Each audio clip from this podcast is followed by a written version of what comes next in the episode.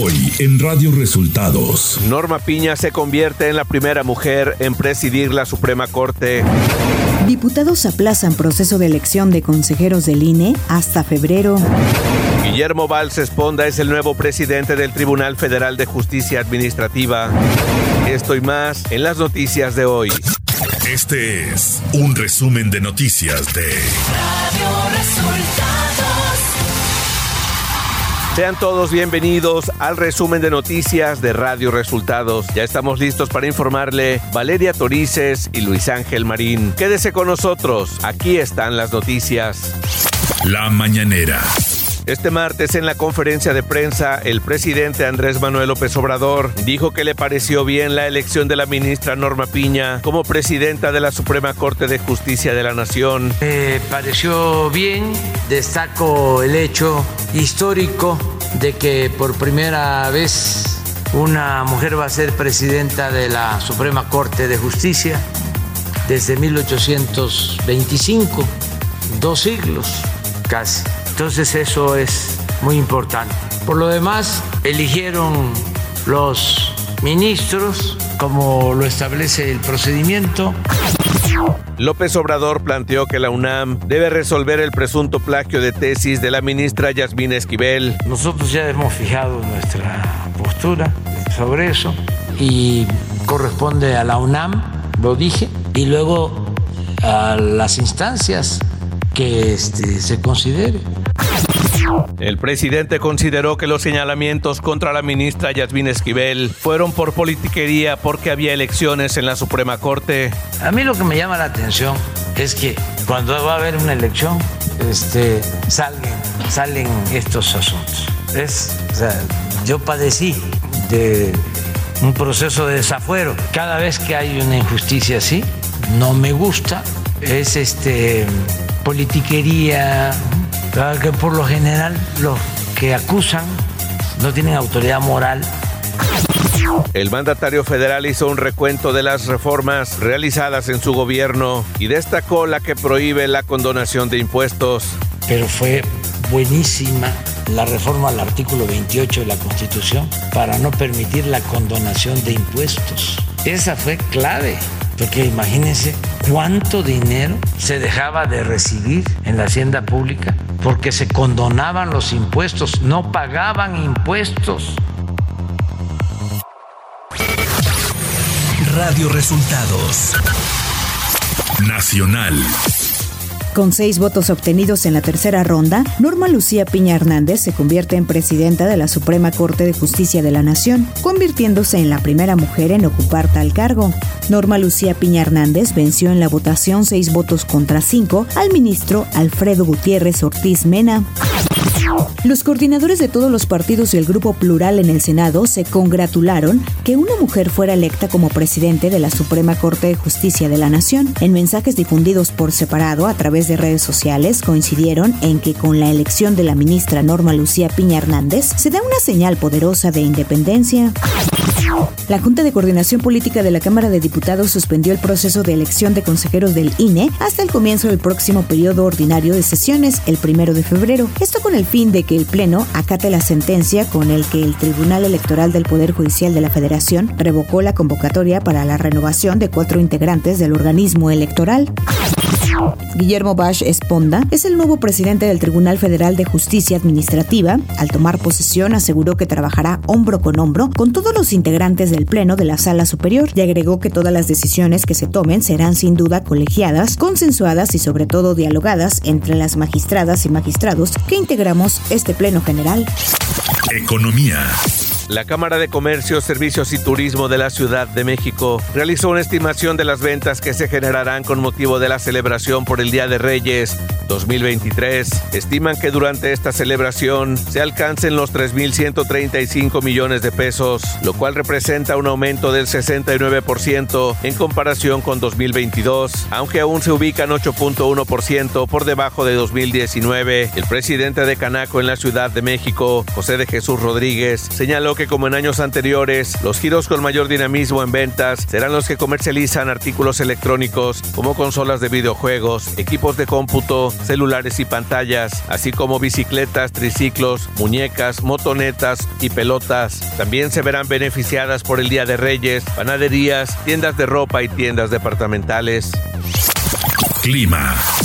El Frente Frío número 21 se posicionará sobre el noroeste de la República Mexicana, mientras que la corriente en chorro polar afectará al noroeste y norte del territorio nacional. Ambos sistemas ocasionarán ambiente matutino frío a muy frío, vientos fuertes y tolvaneras sobre entidades de las regiones mencionadas. Además, se prevén chubascos en Baja California y lluvias aisladas en Sonora y Chihuahua. Estas últimas entidades con la posibilidad de caída de nieve o aguanieve en sus zonas serranas. Estas condiciones disminuirán en el transcurso del día.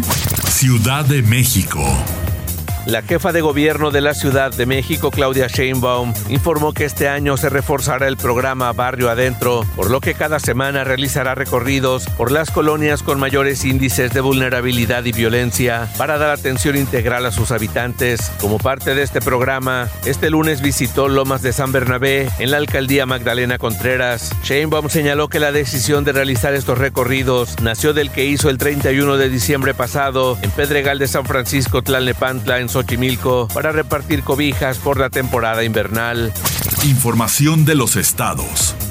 En conferencia de prensa este lunes, el Gabinete de Seguridad del Gobierno Federal confirmó que fueron 30 los reos que se fugaron del Cerezo número 3 de Ciudad Juárez, Chihuahua, el pasado domingo. Entre los reos fugados se encuentra Ernesto Alfredo Piñón de la Cruz, mejor conocido como El Neto, líder criminal del grupo de los Mexicles, vinculado al cártel de Caborca. El número de víctimas mortales por el ataque al Cerezo aumentó a 17 este lunes, agregó la Fiscalía General del Estado de Chihuahua. El gobierno federal responsabilizó a las autoridades de Chihuahua por el motín que se dio en el Centro de Reinserción Social número 3 de Ciudad Juárez, del que se fugaron 30 reos, ya que nunca pidieron el traslado de Ernesto Alfredo Piñón de la Cruz, conocido como el Neto. Diputados locales de Morena exigieron la destitución del fiscal de Chihuahua, Roberto Javier Fierro Duarte, a quien acusaron de omisión y complicidad con la pandilla de los Mexicles, perteneciente al grupo Gente Nueva, brazo armado y operativo del cártel de Sinaloa, implicada en el ataque armado y fuga masiva de reos en el penal de Ciudad Juárez. Y tras la fuga de reos, grupos policiales iniciaron operativos para ubicar a los reos evadidos, lo que provocó un enfrentamiento a balazos entre policías y presuntos miembros del crimen organizado en calles de Ciudad Juárez, dejando la muerte de dos efectivos y cinco presuntos sicarios. Radio Resultados. Internacional. El gobierno de Colombia evaluará cada dos meses el cumplimiento del cese al fuego pactado con los principales grupos armados y que regirá durante el primer semestre del año, informó este lunes el Ministerio del Interior. La víspera de Año Nuevo, el presidente izquierdista Gustavo Petro anunció una tregua bilateral entre el gobierno y cinco grupos armados desde el primero de enero hasta el 30 de junio de 2023, con miras a negociaciones que permitan desactivar el prolongado conflicto interno. Ucrania y la Unión Europea celebrarán una cumbre el 3 de febrero en Kiev para discutir el apoyo militar y financiero, anunció este lunes el despacho del presidente Volodymyr Zelensky en un comunicado. El líder ucraniano discutió los detalles de la cita de alto nivel con la presidenta de la Comisión Europea, Ursula von der Leyen, en su primera llamada telefónica del año, indicó el comunicado. El gobierno chino condenó este martes la imposición de test de COVID por parte de una docena de países a los viajeros procedentes de China, advirtiendo de que podría tomar contramedidas en represalia. China mantiene sus fronteras prácticamente cerradas a los extranjeros desde 2020. El país no expide visados turísticos desde hace casi tres años e impone una cuarentena obligatoria a la llegada. Esta medida de aislamiento se levantará el 8 de enero, pero se seguirá exigiendo un test de COVID de menos de 48 horas antes de llegar a China. Tecnología. El director ejecutivo de Epic Games, Tim Sweeney, ha anticipado el regreso del videojuego Fortnite al sistema operativo iOS después de que Apple lo retirara de su tienda de aplicaciones hace casi dos años y medio. En un tweet compartido el 31 de diciembre, Sweeney escribió el próximo año en iOS y horas más tarde, ya en primero de enero, compartió una imagen del juego con un personaje que apuntaba su arma al número 2023. Espectáculos. En redes sociales comenzó a circular un video en el que se observa que Bad Bunny arrojó al mar el teléfono móvil de una mujer que se aproximó al cantante mientras caminaba en República Dominicana para tratar de tomarse una selfie con él. Poco después de que el video comenzara a viralizarse en redes sociales, Benito Antonio Martínez se pronunció al respecto en su cuenta oficial de Twitter. El cantante aseguró en un mensaje que él siempre tratará con respeto a las personas que lo busquen o se le acerquen, pero a los que le pongan un teléfono en la cara, dijo que lo considera como lo que es, una falta de respeto. Y asimismo lo trataré yo, afirmó el cantante. Noah Schnapp ha revelado que la quinta y última temporada de Stranger Things terminará como empezó, con Will Byers en el centro de la historia. Anteriormente, los hermanos Duffer, creadores de la serie, confirmaron que Will será una parte importante y el enfoque de los últimos episodios. Además, revelaron que volverán al tono de la primera temporada. La última temporada de Stranger Things aún no tiene fecha de estreno, aunque podríamos esperarla para 2024. Deportes. El safety de los Buffalo Bills, Damar Hamlin, sufrió un infarto segundos después de realizar una tacleada cerca del medio campo durante el primer periodo del partido entre Buffalo y Cincinnati. Hamlin fue retirado del campo en ambulancia después de recibir atención médica por más de 10 minutos. A Hamlin se le administró resucitación cardiopulmonar por varios minutos para ser sacado del terreno de juego. El partido de lunes por la noche fue suspendido. Cristiano Ronaldo fue presentado este lunes al Nasser de Arabia Saudita, luego de que la semana pasada se anunció la contratación del uso. CR7 tiene un contrato con la institución árabe por dos temporadas y media. Y hasta aquí las noticias en el resumen de Radio Resultados. Hemos informado para ustedes Valeria Torices y Luis Ángel Marín.